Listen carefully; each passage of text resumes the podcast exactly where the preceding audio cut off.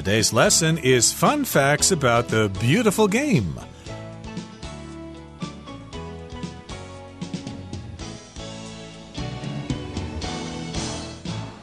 Hi, everybody. My name is Roger.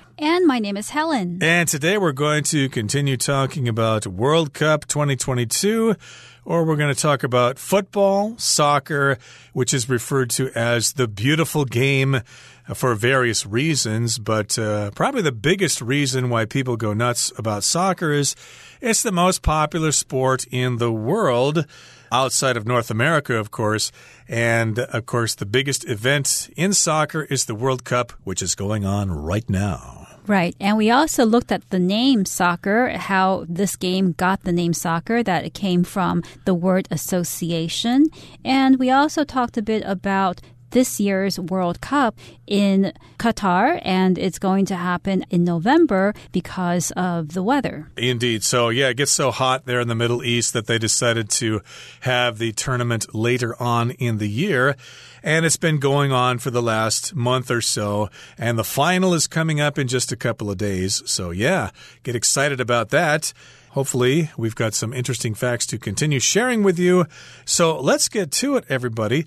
Let's talk about the first World Cup competition that took place way back in 1930.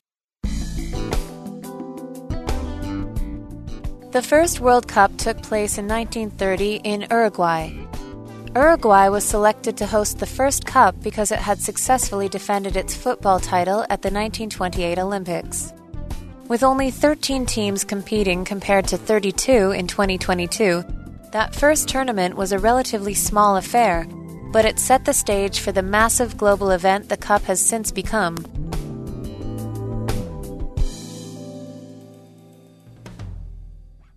So here's an interesting piece of information. The first World Cup took place in 1930 in Uruguay.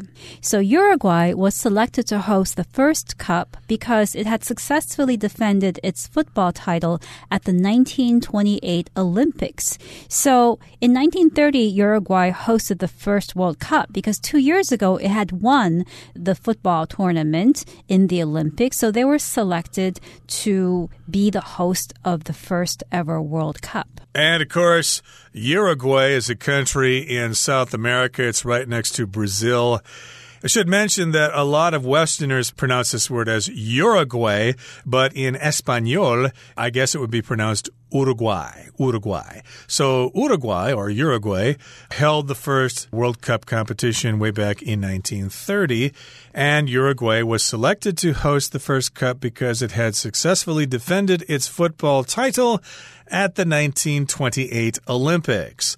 So they played soccer at the Olympics back in 1928 and Uruguay defended its title. So if you defend in this particular case, that means you win the competition again after having won it the last time. So for example, if the Dallas Cowboys won the Super Bowl in 2021 and then they won it again in 2022, then we say they defended their title. Of course, they didn't. Nowadays, the Dallas Cowboys are a terrible team, but uh, I was just using that as an example. Right. With only 13 teams competing compared to 32 in 2022, that first tournament was a relatively small affair but it set the stage for the massive global event the Cup has since become.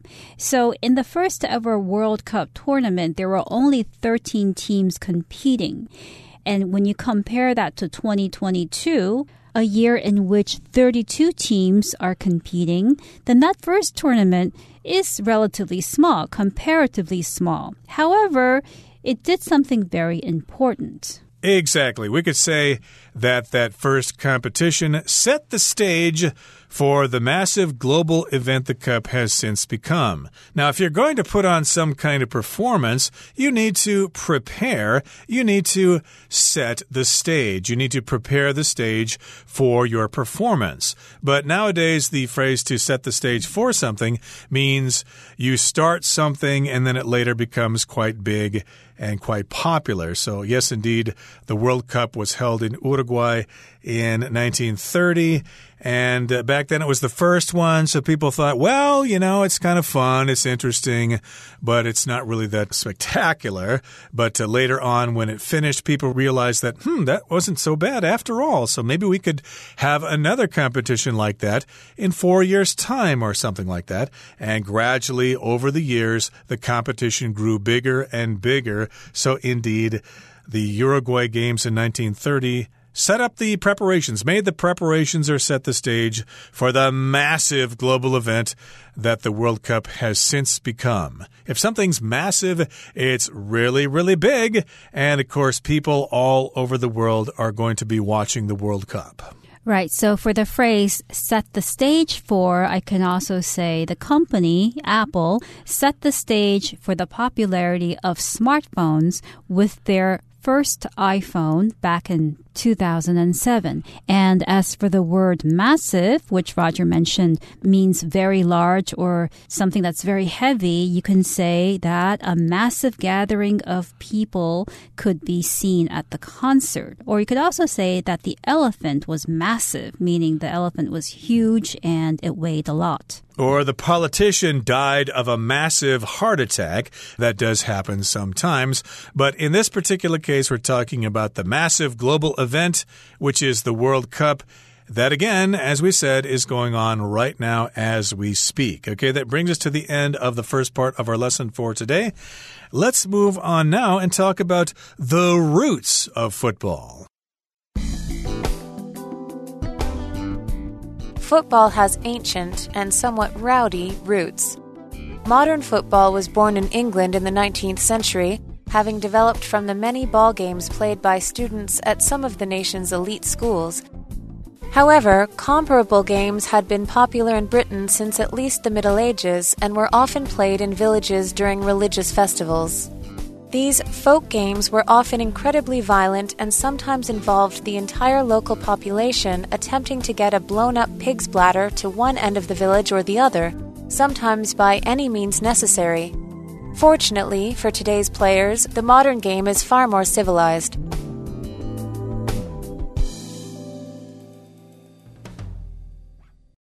大家好，第二部分我们看到形容词 rowdy，它的意思是粗暴的或是吵闹的。举例来说，The pub often has a rowdy atmosphere late at night。这个酒吧到了深夜常常有喧闹的气氛。又或者说，It's already midnight. Please don't be too rowdy。现在已经午夜了，请不要太吵闹。再来，我们看到单字 elite，这个字是形容词，意思是精英的或是最优秀的。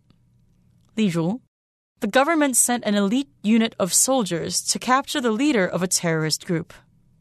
该政府派出一支精锐军队去追捕恐怖集团的首领，或是 Alexandria went to an elite private school in the suburbs。 Alexandria 与郊区的一所精英私校就读。接着我们看到单字 comparable，它是形容词，指的是相当的、类似的或是可相比的。例如，Jenny could not think of a comparable experience that was more fun than river rafting。Jenny 想不到比泛舟更有趣的经历了。或者我们可以说，The intelligence of a parrot is comparable to that of a three-year-old child。鹦鹉的智力可比一个三岁小孩。 另外，这个字的字尾去掉 a b l e，加上 e，就变成动词 compare，意思是比较或是对照。举例来说，Emily compared the functions of the two cameras to decide which one to buy。Emily 比较两款相机的功能来决定要买哪一款，又或者是 There's no need to compare yourself to others，你没有必要拿自己跟其他人比较。接下来我们看到副词 incredibly， 它的意思是极其或是难以置信的。我们可以说 What you did was incredibly brave，你所做的是极其勇敢。也可以说 Elaine is an incredibly smart woman who can speak five languages。Elaine 是一个极为聪明的女人，她会说五种语言。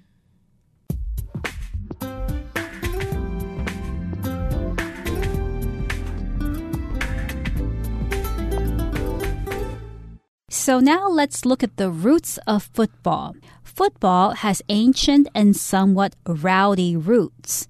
Now, the word rowdy here means noisy, causing trouble.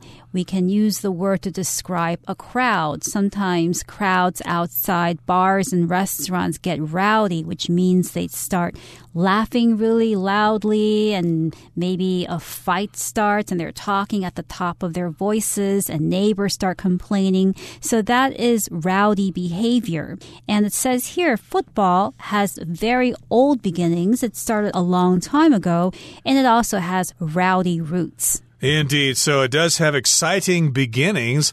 Modern football was born in England in the 19th century, which would be the 1800s, having developed from the many ball games played by students at some of the nation's elite schools.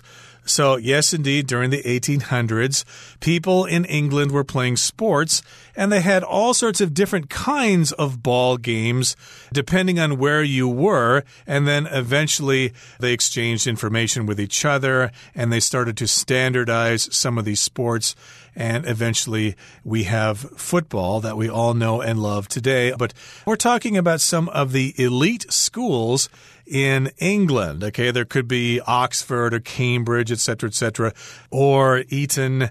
Those are famous schools that are elite. They're difficult to get into. You need to have a lot of smarts, a lot of intelligence, and you probably need some connections to get into those schools. Uh, of course, in the U.S., we have elite schools like Harvard, Princeton, Yale, etc., etc.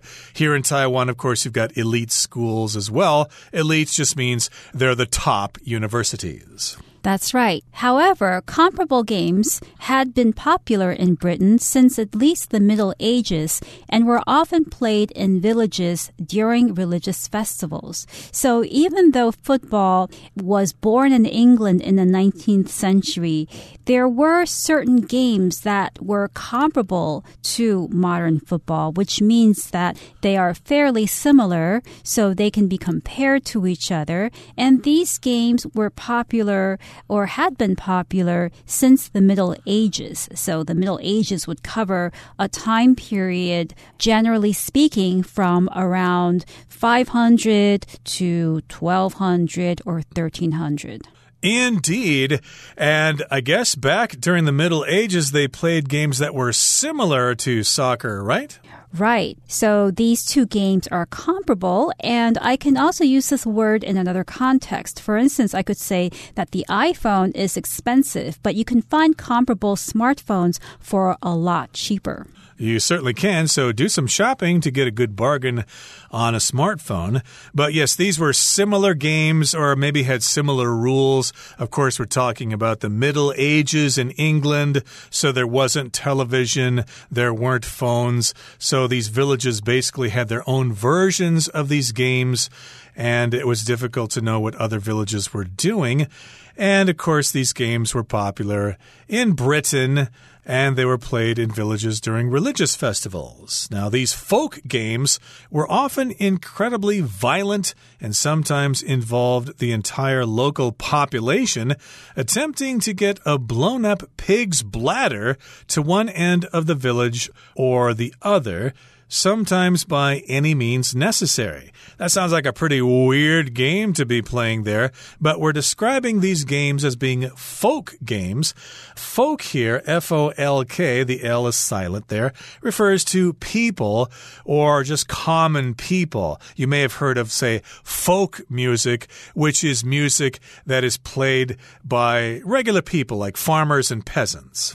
Right. So these were folk games because they were not official games. They were games played by people in villages, by farmers, only locally known. So if you were not from that place, you probably wouldn't know about those games. And that's why they're called folk games. And they were often incredibly violent. Here, the word incredibly just means extremely or very. Something that is incredible cannot be believed. But used in this way, it doesn't mean that something can't be believed. Literally, it just means that it's very extremely violent. Right. Incredibly violent. Very, very violent. I could say that as a result of my actions, I felt incredibly ashamed and I had to apologize to everybody for what I did. But at this time, back in the Middle Ages, these games were very, very violent. You could describe American football as being kind of violent, where they bash into each other and try to tackle each other and stuff like that. But uh, during the Middle Ages, there may have been some serious injuries and maybe even people dying. So these games were very, very violent. They were incredibly violent. And the entire local population, everybody living in the village, were trying to or attempting to get a blown up pig's bladder to one end of the village or the other. Now, this would be from a pig here, the bladder of a pig that is an organ in the pig's body. They cut it out of the pig and they blew it up with air to make it into a kind of ball. Right. So, more specifically, the bladder is that organ that's like a bag in your body that collects your pee. So when you have to go to the bathroom, you have to pee, it means that your bladder is full. So I suppose back then it was difficult for them to get rubber balls, and the only way to make a ball was to use a pig's bladder, fill it up with air, and then you have a ball that you can play with. Right. So they're trying to move this ball, this bladder, to one end of the village or the other a lot of times by any means necessary, which means in any way that you possibly could. So, of course, they had to use lots of ways to move that ball, which could involve violence. Fortunately for today's players, the modern game is far more civilized. So, yes, indeed, it's not so violent nowadays. Oh, yes, you do have people trying to kick the ball and they tackle another player and send them to the ground, and that player decides to fake an injury and he tries to get a free kick or something like that. But for the most part, modern football is not at all violent. Sometimes people do get injured, of course, and actually, sometimes I think they actually die in the field, but that is rare. And fortunately for people today, it's more civilized, which means they're just not so savage. They're not trying to beat each other and kill each other. Right, and that's a fortunate thing. So we can say, fortunately, to describe this situation. It's used to emphasize that something good has happened, that something has improved, or something has improved with a bit of luck, which is what fortune means. So, fortunately, for players of football today, they have less chances or fewer chances of getting hurt because the game has become more civilized. So, civilized means polite, reasonable, perhaps lacking in violence. So, I could say, say, let's not fight about this. Let's talk about this in a civilized manner. Indeed. We want to be civilized. We don't want to be savages. We don't want to be immature like children or like animals. Okay, that brings us to the end of the second part of our lesson. Let's wrap things up now with the third and final part. In short, football has a long and fascinating history so keep these facts in mind as you watch more history get made at this year's big event.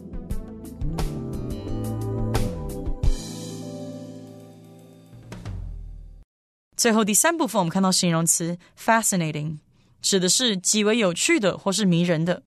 举例来说，Justine read a fascinating article on indigenous tribes in the Amazon.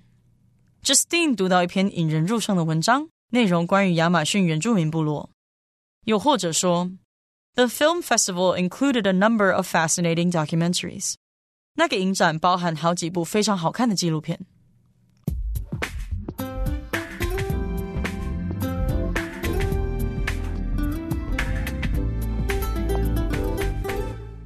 So, to conclude today's discussion about football or soccer, we can say that in short, football has a long and fascinating history. So the history of football is long because it's been around for a long time. It's also fascinating because it's very interesting. It has a lot of aspects that may raise the curiosity of people who don't know much about it. So, in that sense, football has a long and fascinating history. It is fascinating. It has a lot of information that is very interesting to learn about. So, keep these facts in mind. As you watch more history get made at this year's big event. So if you keep something in mind, that means you just remember that thing for future reference. So, you know, in school, you want to keep the school rules in mind. Keep them in mind so that you don't get in trouble later on if you accidentally break one of those rules. And by all means, enjoy this year's tournament. The final is coming up in just a couple of days. Okay, that brings us to the end of our discussion for today. Let's turn things over now to Hanny.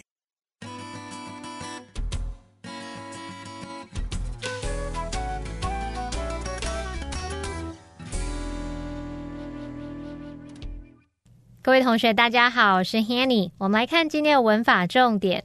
课文第二部分有一个句子写到：这些民间运动通常都非常暴力。 那么文中是用副词 incredibly 来表达极其怎么样，非常怎么样。那它的形容词是 incredible。我们来补充它的字根，c r e d 这个字根是指信任、相信。像 credit 这个名词具有信誉、信用的意思，所以应该不难看出 c r e d 这个字根可以表达信任、相信嘛。好，我们的字尾 i b l e 就跟 a b l e 一样，可以表达可怎么样的，能怎么样的，所以把。这两部分合在一起，credible 就是可靠的、可信的或是真实的。那我们接着在 credible 前面加上否定字首 i n，incredible，那就是难以置信的、不可思议的。它其实也可以用来表达极好的、很棒的。好，我们顺便补充一组有相同字根的单字：credulous 和 incredulous。我们刚刚说 c r e d 有信任、相信的意思嘛？那在后面加上 u l o u s，这是形容词字尾。表示倾向于什么，习惯于什么。那如果你总是习惯相信别人，倾向于相信别人，可能就比较容易被骗哦。Credulous 就是表达说轻易相信的，容易受骗的。那在 credulous 前面加上否定字首 i n，变成 incredulous，那就表示不轻信的、怀疑的或是疑心重的。好，课文接着写到说，有时当地所有居民都试图将一个充气的猪膀胱带到村庄的一端或是另一端，有时会借由任何必要的手段。那文中它是用到 by any means necessary，意思是不计一切、不择手段或是无论如何。其中的名词 means 在这边是指手段、方法，它固定要用复数形。那我们也来补充几个跟 means 有关的用语。第一个是 by means of，它是指借由、利用或是以什么样的方式，那可以表达透过某事物来作为途径啊、手段去达成某个目的。by means of 后面可以接名词或动名词。第二个补充的用语是 by all means，这个用语呢，常常用来允许别人做某事或是答应某人的请求，它就带有那种 of course、certainly 的语义。像对方问说 May I come in？我可以进来吗？就可以回答说 By all means。表示当然可以喽。第三个补充的是 by no means，它是带有否定意味的副词片语，表示 not at all 或者是 in no way，也就是绝不、一点也不。特别注意，如果我们把 by no means 摆在句首来做强调的话，后面就必须进行倒装，所以会写作 by no means 加上 be 动词加主词，或者是 by no means 加上助动词加主词。举例来说，by no means did I mean to hurt your feelings。我绝不是有意要伤害你的感情的。好，那么以上今天重点整理，我们回顾今天单词吧。Defend. France aims to defend its 2018 World Cup title at the 2022 World Cup in Qatar. Massive. a massive crowd waited outside the gates of the stadium before the big game. Comparable. The two computers were of comparable quality, so Brenda bought the cheaper one. Incredibly. Colin felt incredibly sleepy after staying up all night to study for the test. Fortunately, fortunately, no one was hurt in the accident fascinating. As a fan, Tony found the show about the history of rock music fascinating.